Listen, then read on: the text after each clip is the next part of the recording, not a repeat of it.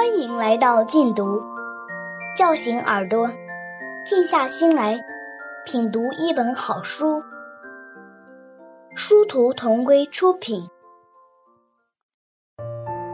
哈佛女孩刘亦婷，刘亦婷的学习方法和培养细节。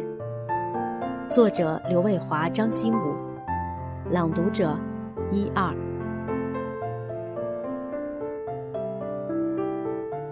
爸爸的话：敏锐的眼光从哪里来，就需要从怎样适应初中与小学的数学落差说起。初中学数学，当心脚下的坎。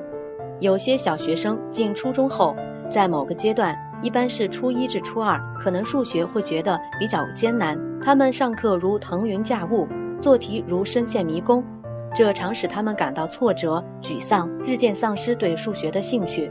如不能及时解决，就可能影响高中学业，殃及升学和选择理想专业的实力，对孩子成长十分不利。造成这一现象的主要外因是小学和初中数学的落差较大，主要内因则是面对新局面，孩子的学习方法还没有调整到位，而不是数学低能。只要对初中学数学的几道坎心中有数，及时调整方法，就不难赶上去。小学阶段主要是学习具体的数。即一二三四五的加减乘除之类，老师讲课是慢工出细活，讲解多而细，少量知识伴随着大量练习，学生吃一口就嚼半天，很容易消化。进了中学却风云突变，字母 A B C X Y Z 成为象征着数的新符号，一步就跨进了代数天地，有理数、方程、不等式，各种新内容接踵而至，量大了，进度就不能不快。老师讲课只能更加精炼，而不可能像小学那样手把手反复教。学生也不可能像小学那样大量操练。如果有的学生感到很吃力，也是非常自然的反应。但不幸的是，他们当中有些人没有及时调整适应，第一步没走好，第二步就根基不牢，导致后面问题越积越多，雪球越滚越大。这使一部分学生的数学从初中就开始掉队了。问题既然由多种原因引起，就需要多种措施来应对。提前打预防针，心理学家发现，对即将来临的困难，如果提前做好思想准备，就较容易承受它、战胜它。相反，如果碰上意料之外的障碍，就不易承受，也会受到更多的心理煎熬。根据这个规律，孩子小学毕业要进中学前，家长就需要安排几次讨论式的谈话。告诉孩子，进中学后不光能学到更丰富多彩的知识，学习标准也会理所当然的提高，包括数学在内。每个学生都应该主动适应不断提高的标准，让孩子知道将会出现的困难是内容增多、进度加快、难度提高，但却没有任何困难是克服不了的。然后跟孩子讨论遇到困难该怎么办，通过引导和鼓励，最好跟孩子达成这样的共识。只要不怕困难，有干劲，掌握学习方法，世上就没有学不好的课。我看到，即使是有些小学基础好的学生，也可能在中学学习受挫。有鉴于此，对优秀的小学生也打打预防针，将会有利于孩子心理健康、学业顺利。只是要注意，别让孩子留下中学数学很可怕的错误印象。对很多自信心不足的初中生来说，经常鼓励往往相当重要。掌握正确的学习方法，小学与初中的数学虽有落差，却无鸿沟。如果抓好下面四个环节，就能很快适应初中数学。即一是课前预习，以便提前发现难点和疑问，上课能有针对性的学；二是学会听课，在课堂上弄懂预习中发现的问题；三是学会记笔记，把课堂上的收获记录在案，才能免受遗忘之苦，有利于课后反刍消化。四是学会以精题多思的方法做题，并重视做题出错后的反思补漏工作。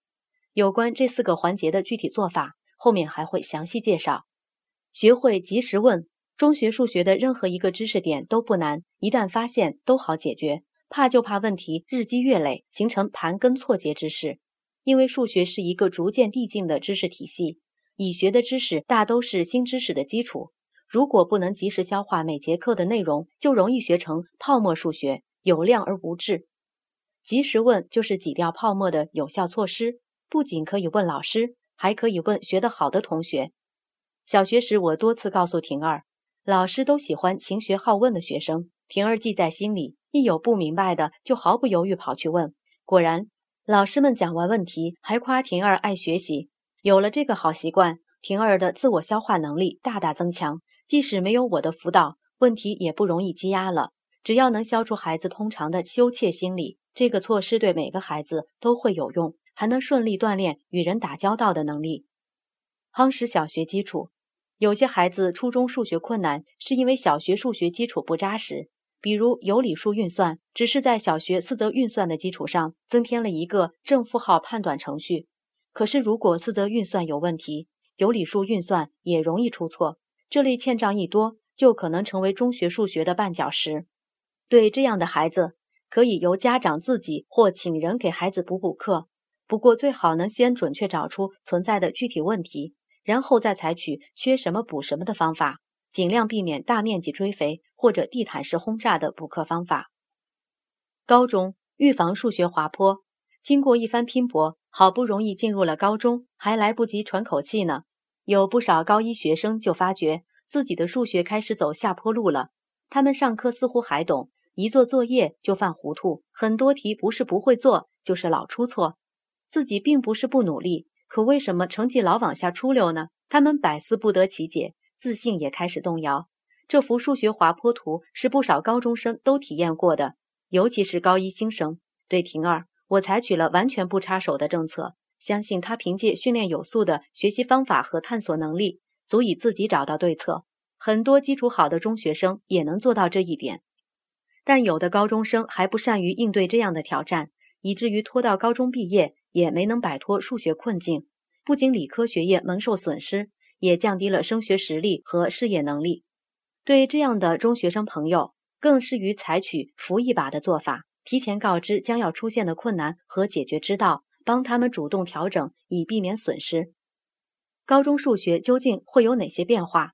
大体上说，将会在下面三方面出现明显改变：第一，学习内容趋于抽象，注重理论深度，严格论证和渗透数学思想方法。初中时，直观形象的思维习惯已不适应新内容。第二，知识密度明显增加，老师讲课变得量大、内容精、速度快，用初中多听少思的听课方法已不足以捕获授课内容。